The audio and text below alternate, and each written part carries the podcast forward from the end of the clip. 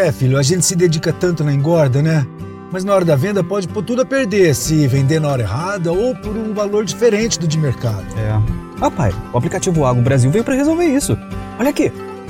Yeah. Aqui, pai, os pecuaristas registram seus negócios todos os dias e a gente tem informação verdadeira para poder negociar melhor. Legal. Informação de pecuarista para pecuarista. Isso, e assim todos se ajudam. Muito bom. Baixe agora o app Agro Brasil.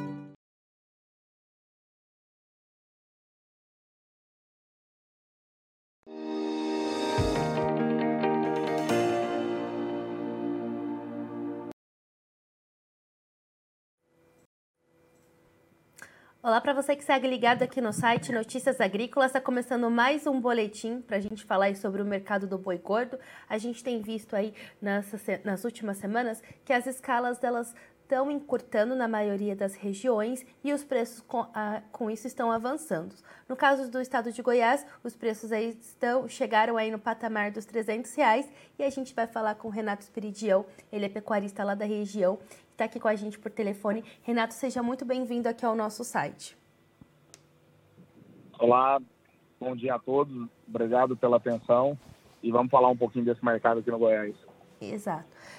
Renato, começo te perguntando, como você está vendo o fluxo de negociações por aí? O fluxo está tá sendo consistente? Os pecuaristas ou estão mais cautelosos em entregar esses animais aí para baixar, esperando aí preços melhores? Como você está vendo, analisando esse mercado?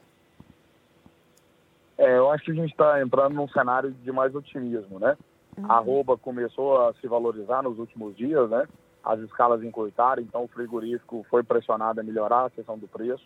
É, a gente teve um, uma, uma, uma, uma grande é, felicidade esses dias, que foi a maior planta nossa do nosso estado, que é a do JBS de Mozarlândia. Ela estava paralisada devido à restrição de, de exportação para a China.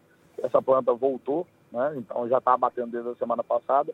Então isso tudo ajudou que as escalas se encurtassem, que o preço melhorasse, principalmente aqui na nossa região. Certo. Bom, Renato, antes da gente falar um pouquinho sobre a planta de Mozarlândia, queria reforçar com você qual é a média das escalas que a gente tem visto hoje, como que está por aí com relação às escalas. É, hoje nós estamos trabalhando na faixa mais ou menos de 10 dias, de uma semana a 10 dias, para quase todas as plantas frigoríficas do estado, né?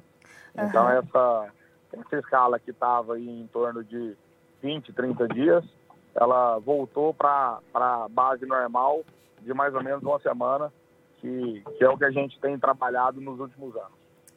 Renato, você acredita que a, com a aproximação do final do mês, os frigoríficos aí precisam é, preparar aí para atender o consumo interno que começa, né? Que tem um, um aquecimento aí na, nas primeiras semanas do mês. Você acredita que os frigoríficos também estão correndo aí para preencher as escalas em função disso? É, eu creio que sim, né? Eu creio que, que também tinha uma, essa questão e, e a própria questão da volta da China, né? Uhum. Então, a China andou fazendo, não sei se a palavra seria essa, mas às vezes um boicote na carne brasileira, né? Alguns frigoríficos. E a gente sabe que essa carne no mercado internacional ela é muito mais cara que o produto nosso aqui, né?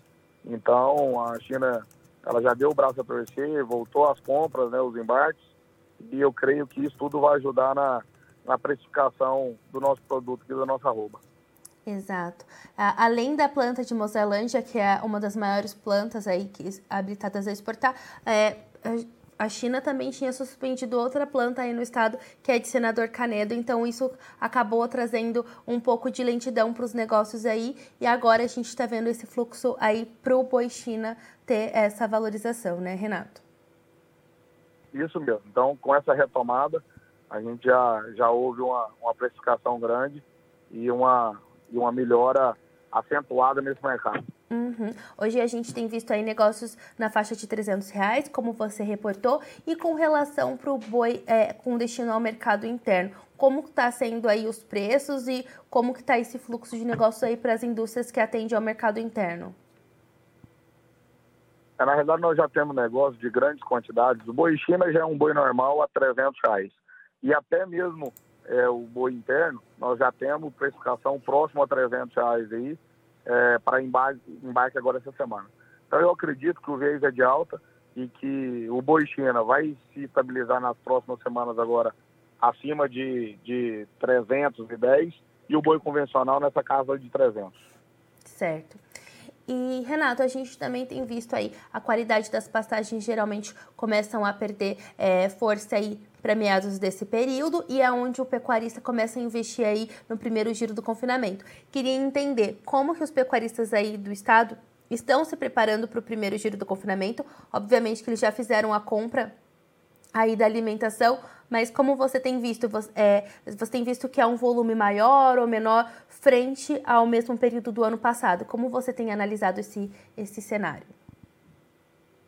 Eu vou te falar por, por experiência nossa, eu acho que nossa experiência serve como modelo para a maioria dos pecuaristas. Uhum. O ano passado a gente já tinha fechado em torno de 80%, 100% do, do volume do primeiro giro.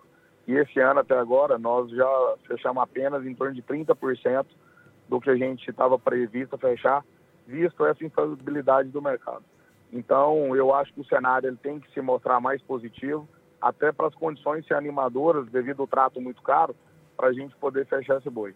Acredito que, que esse viés de alta que a gente está começando agora, ele vai vir forte, então isso vai ajudar que a gente tenha essa animação e as contas ficam melhores para a gente poder acabar de fechar o que está previsto para o primeiro giro. Exatamente, porque se o primeiro giro vocês fecharam apenas 30%, imagina como vai ser para o segundo. Vocês, vocês já têm essa estimativa? Vocês já estão se planejando? Ou vocês vão esperar um pouco aí o mercado encaminhar para depois uh, saber como, como vai ser? É, eu acho assim que boa parte desse boi que eu poderia estar tá fechando nesse segundo giro, uhum. ele está meio que de stand-by, né? Então, esse boi ele serve para o segundo giro. Então, vai depender do mercado. Se o mercado estiver apresentando alguma melhora de imediato, eu posso fechar é, esse boi no primeiro giro e deixar uma quantidade menor para o segundo giro. Se o mercado não precificar, eu vou deixando esse boi para o segundo giro. E mesmo assim, se no segundo giro ele não precificar, nós temos o boi das águas e está tudo certo. Então eu acho que o momento agora do produtor é um momento de sabedoria e de saber esperar o melhor momento para a sua rentabilidade. Exatamente. Bom, Renato, eu agradeço a sua participação aqui no site. Claro que você é convidado a voltar muito mais vezes para trazer informações. Você é um pecuarista de grande relevância aqui para o nosso site, a gente te admira bastante e desejo aí uh, que você volte mais vezes. E muito obrigada por essas informações. Ótimo, é sempre bom falar com vocês. Obrigado pela participação também. Espero que a gente tenha contribuído um pouco mais com nossos amigos pecuaristas e essa troca de informação sempre é muito importante na nossa tomada de decisão. Muito obrigada. Bom, vamos aproveitar, vamos lá para a B3 para a gente ver como o mercado está operando aí na sessão dessa quinta-feira. Vamos lá. Ó, os, hoje o, os contratos começam a registrar valorização. Ontem os, o, o, fechamento aí, a B3 ela trabalhava no campo negativo, então hoje já passa a, a, a registrar altas. O junho está precificado a 325,85 centavos por arroba, com uma valorização de 0,63%. Já o julho trabalha a 335 reais por arroba, com uma alta de 0,69%. O agosto trabalha a 337,5 centavos por arroba, com uma alta de 0,69%. O novembro ele segue sem precificação. E ontem o CPEA fechou cotado a 321,50 centavos por arroba, com uma leve alta de 0,3%. Bom, você aí acompanhou a entrevista com Renato Esperidião, ele que é pecuarista lá da região do estado de Goiás. Ele reportou que os preços da arroba aí para o boi China já chegaram a 300 reais. Isso é um ótimo indicativo de que as escalas de abate elas estão encurtando e com isso os frigoríficos precisam ofertar preços melhores. Ele disse que há alguns dias atrás as escalas de abate atendiam a média de 20 a 30 dias e hoje as escalas de abate já atendem a média de 10 dias. Ele também pontuou que acredita que esse cenário aí dos frigoríficos estarem buscando mais matéria-prima é em função para atender a demanda ali do começo de mês, né? Já que a gente está no final de mês e, e julho, ali na virada do mês, os frigoríficos precisam ter aí uma disponibilidade maior de produto para o mercado interno.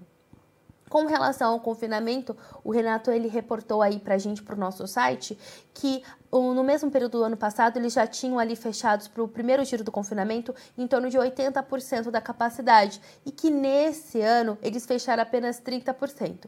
Isso se deve em função é, do, dos altos custos, dos custos elevados, principalmente da ração, que eles acabaram aí é, não tendo, não tendo é, vontade de investir por conta disso, não ficaram estimulados. Para o segundo giro do confinamento, ele vai esperar o andamento do mercado para saber se vale a pena investir no segundo giro do confinamento e para ele ver se ele vai conseguir ter algum retorno financeiro diante dos altos custos financeiros. Bom, eu fico por aqui, mas você segue ligado, já que o Notícias Agrícolas está 25 anos ao lado do produtor rural. Participe das nossas mídias sociais no Facebook Notícias Agrícolas, no Instagram, arroba Notícias Agrícolas e em nosso Twitter, arroba Notiagre. E para assistir todos os nossos vídeos, se inscreva no YouTube e na Twitch Notícias Agrícolas Oficial.